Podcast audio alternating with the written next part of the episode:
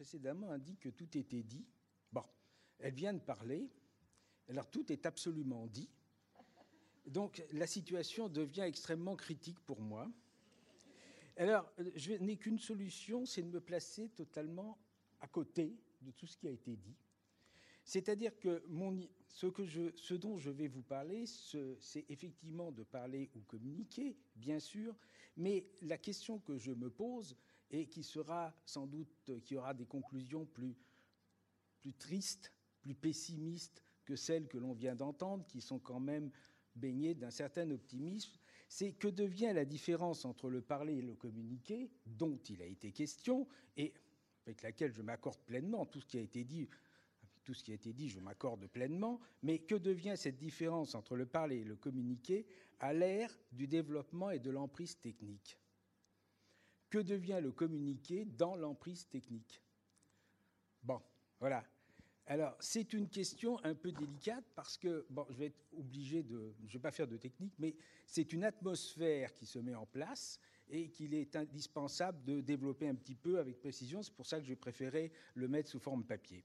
Donc, d'abord, l'emprise technique, c'est aussi l'innovation technique, donc telle que nous pouvons la voir se développer et se répandre de façon permanente sous nos yeux, a toujours de bons et de mauvais usages il est illusoire de prétendre en faire le tri. Alors on ne commence pas par me dire que je suis contre la technique, pour la technique. Je ne suis ni contre ni pour. Je dis qu'on ne peut pas en faire le tri. En revanche, et c'est là que la question m'intéresse, en revanche, il n'est pas illusoire, et tout le monde devrait le faire, de s'interroger sur ce que la technique change dans nos vies, dans le monde, dans notre relation au temps et à l'espace, mais surtout dans notre relation aux autres, dans le communiquer et le parler. Qu'est-ce que la technique change dans le communiquer et le parler?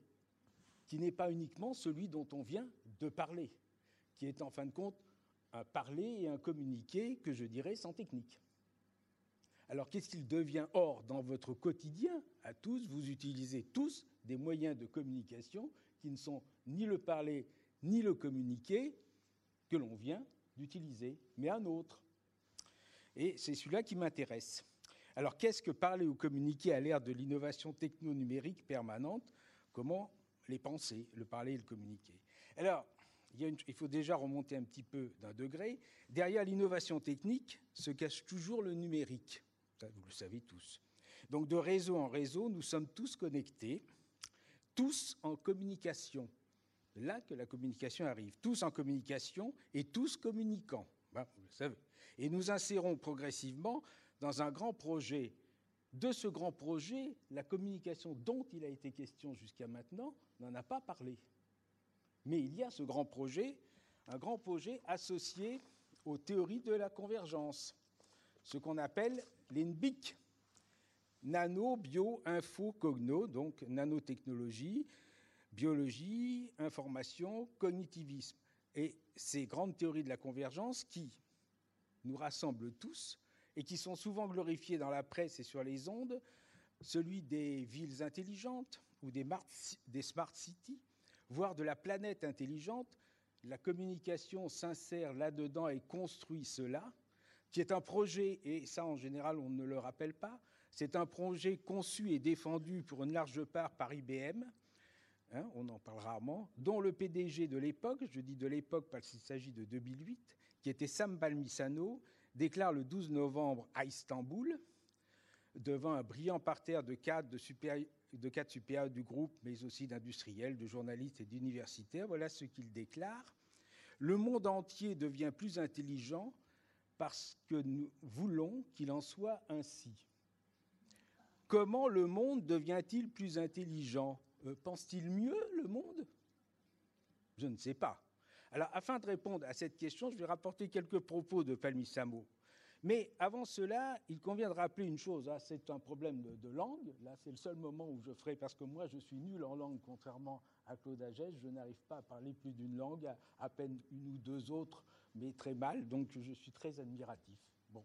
Mais je n'ai pas l'amour des langues. Bon, voilà. Bon.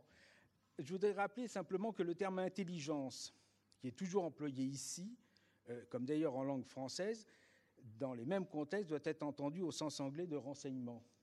C'est ça le problème, comme dans Intelligence Service. Ça, c'est essentiel, c'est-à-dire au sens d'information qui circule.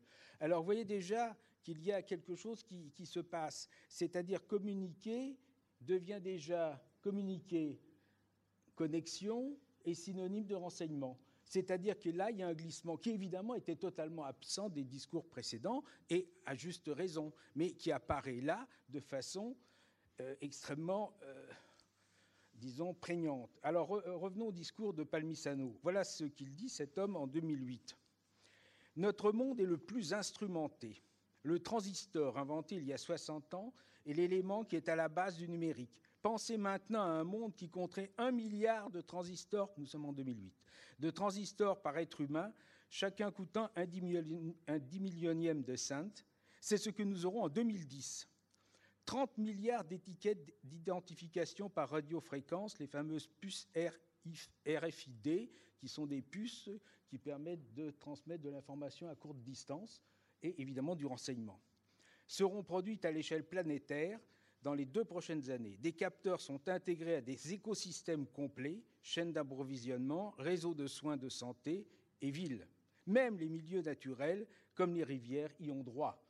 Donc nous sommes dans une communication absolument généralisée. Et ces infrastructures numériques spécialisées, alors c'est moi qui parle maintenant, dans la collecte des informations associées à la, mise en place de superordinateurs et à l'introduction de, de, nouveaux modèles informatiques, les fameux clouds ou nuages, vont conduire à la transformation de ces masses de données en intelligence.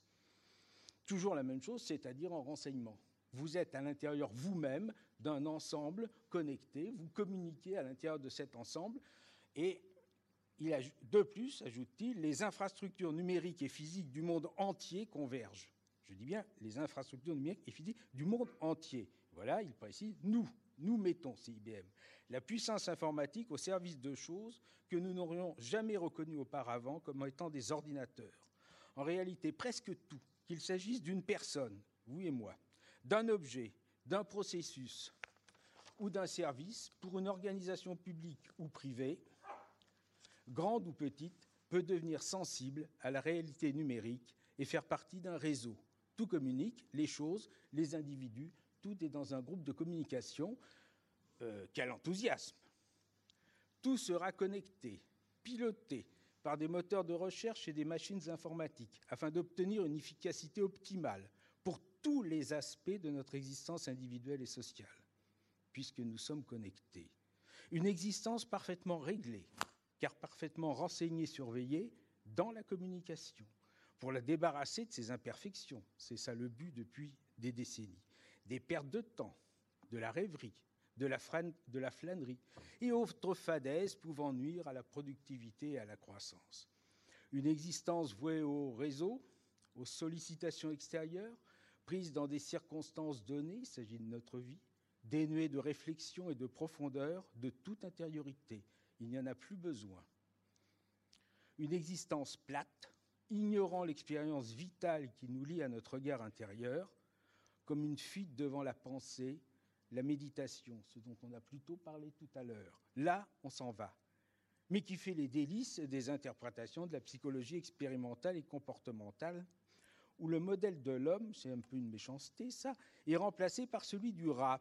Mais je dis ça parce que je m'inspire d'Arthur Kessler, qui en 1968 disait qu'on s'inspirait dans une sorte de ratomorphisme, se substituant à l'ancien anthropomorphisme. Voilà, alors le rat est devenu au centre, il est notre modèle. D'ailleurs, moi j'ai l'impression d'être un rat par moment. Bon.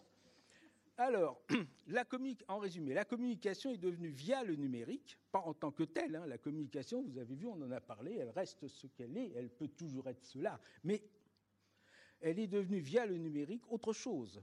Elle s'est transformée par son exercice même à travers les réseaux sociaux et autres échanges et achats, vous achetez tous sur Internet, à travers les connexions multiples, elle s'est transformée en source de renseignements et source d'informations pour d'autres que ceux qui communiquent. Autrefois, quand on communiquait, on communiquait l'un avec l'autre, en général. Mais maintenant, on communique, et quand on communique, ça sert à ceux qui vous écoutent communiquer. Communiquer est devenu une marchandise, non seulement par son contenu, mais par le type de communication échangée entre les individus en tel lieu et à telle heure. Se trouve ainsi générée une situation nouvelle, étrange et menaçante, où les libertés individuelles et collectives risquent d'être mises à mal. Nous pouvons d'ailleurs l'observer quasi quotidiennement, tant sur le plan national qu'international. Ça défraie les chroniques régulièrement, et ce n'est pas une invention. Donc des libertés qu'on perd et que nous laissons sur le bord de la route, mais en échange de quoi? Non de la satisfaction de besoins réels, mais de débouchés pour des produits qui nous conduisent à en désirer d'autres dans un asservissement continuel. L'asservissement s'appelle aujourd'hui automate, système expert, télésurveillance, scanner de contrôle biométrique, logiciel d'administration des populations, etc. Bientôt, nous aurons notre cerveau numérique, moi j'en aurai besoin, qui nous accompagnera dans toutes nos tâches et nos décisions. Il choisira pour nous, mieux que nous, pour notre bonheur. Nous entrerons dans le meilleur des mondes. Pourquoi un tel renoncement? Une telle apathie Pourquoi donc renoncer à penser ce que nous sommes, à vouloir oublier notre intériorité? Ce qui, en revanche, a été souligné ici. Et c'est très positif. C'est pour ça que je suis le méchant aujourd'hui. Ça, ça me plaît bien d'être le méchant. Je suis le méchant et vous, vous étiez les gentils. Bon, on s'arrangera après. Donc, à penser ce que nous sommes, à vouloir oublier notre intériorité, ce dialogue avec soi-même, ce rapport vivant qui constitue notre inaliénable profondeur, au profit du monde plat, des circuits électroniques, de la fascination des écrans et des comportements devenus quasi instinctifs, imposés par les touches des machines. L'hébétude est-elle un avenir et la réflexion un malheur? Je laisse ça à votre méditation. Par moments, je pense que c'est vrai. Bon, ce n'est pas tout. Et je reprends quelque chose de Sam Palmisano. Ce n'est pas tout. Le numérique, en s'immisçant à toutes les échelles dans les entrelacs de la nature, comme il, y, fait référence Palmisano dans son discours, crée une sorte de monde ou de nature-machine. Cette dernière devient dans l'artificiel et l'illusion la nature, tout autant qu'une planète intelligente de surveillance généralisée, où la fusion des données multisources, c'est-à-dire l'ensemble des données qui sont susceptibles d'être captées, offre la possibilité unique de visualiser et de gérer les événements en temps réel et de les archiver, c'est-à-dire cette communication généralisée, y compris des événements de la vie, vous et les événements de la vie, tout peut être archivé en temps réel. Il suffit d'aller voir sur le site de Thalès. Donc nous sommes connectés et universellement communicants. Dans un monde technique intelligent, il nous l'a dit, on, le sait, c'est-à-dire surveillé et renseigné, voire contraint, la nature, ou du moins l'idée que nous nous en faisons, se dérobe et se dédouble dans l'artificialisation du GPS. Tout le monde utilise son GPS. De quel monde est-il question lorsqu'on utilise son GPS Ou vous êtes vous-même à l'intérieur du GPS hein? De la carte MAPI, du vivant industrialisé, de l'alimentation foot 2.0, voire 3.0, et des mesures de capteurs en tout genre apparaissant sur de multiples écrans nous devons nous interroger. C'est pour ça que je dis tout ça, c'est parce que je veux qu'on s'interroge. Nous devons nous interroger.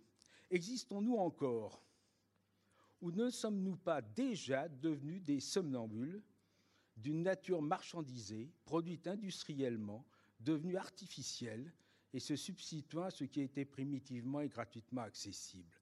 Sommes-nous encore capables de construire nos existences, c'est-à-dire de penser, de rêver et d'imaginer nos vies ici et maintenant, en parlant et communiquant, pour faire dans la liberté société. Là, nous avons parlé et communiqué, nous faisions société. Peut-on encore le faire à travers les problèmes du numérique? Ça ne me paraît pas absolument évident. Ce n'est pas tout. J'ai un petit ajout encore. Ce n'est pas tout. Nous venons de nous attacher au communiqué et à ses vicissitudes dans le monde de la nouvelle ère technique. Mais qu'en est-il du parler? On n'a fait que communiquer pour le moment.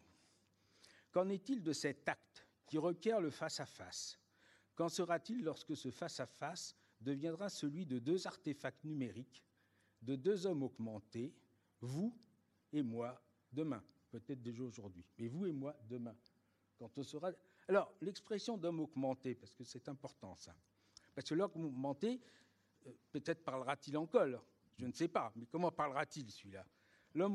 L'expression d'homme augmenté m'a toujours rempli d'étonnement. Je conçois l'idée d'homme réparé, mécaniquement ou biologiquement, mais pas celle d'homme augmenté, ou du moins par celle que recouvre l'association des deux termes, d'homme et d'augmenté. N'y a-t-il pas dans cette association comme une négation implicite du premier, l'homme? Que devient alors le parler? Puisqu'on a bien dit que le parler était lié à l'homme tout à l'heure, sous des formes diverses, parler à, parler deux, on a, on a tout dit, c'est pour ça que j'ai du mal à parler moi maintenant. Cet homme augmenté, et c'est là que la question est importante, cet homme augmenté, en quoi est-il augmenté? Je dirais bien plutôt qu'il s'agit d'un homme diminué et réduit, car nourri, transporté, aimé par des machines et lui-même machiné, si je puis dire, transformé en machine. Un homme assisté dans tous les actes de la vie, y compris dans le travail de la mémoire. Elle est externalisée dans les bases de données. Dans le repérage partial, on a déjà parlé. Dans l'écriture, comme on se pose la question, pourquoi donc apprendre à écrire? Un homme donc machiné par des prothèses électroniques. Ce n'est pas suffisant, il reste une miette de pensée à évacuer, ou comme on, le dit, à augmenter. Arrive alors plein d'enthousiasme les robots collaboratifs, qui, tel un cerveau numérique de remplacement, nous accompagneront dans toutes les tâches et les décisions. Ils seront capables, à n'en pas douter, de penser, de choisir et de dessiner mieux que nous pour notre bonheur et pour nous trouver de bons interlocuteurs à la parole synthétique. L'homme augmenté, l'homme de demain et déjà un peu d'aujourd'hui, est un homme sans parole ou de synthèse, car défait de son existence, puisque devenu dans le contentement et le consentement qu'une biologie assistée. Un homme donc sans parole, dépourvu d'intériorité. La mémoire a été externalisée et l'appréhension sensible du monde évacuée au profit des interfaces numériques et du monde virtuel. Un homme baignant dans l'insignifiance, la superficialité, à la socialisation médiatisée par les écrans, la communication calibrée et la parole synthétisée. Un consommateur au comportement quasi automatisé, imposé par les réseaux des machines et les écrans, devenu son espace de vie. Exit le visage de l'autre. Exit le parler. Exit la présence de l'autre. Bienvenue au décodage en solitaire.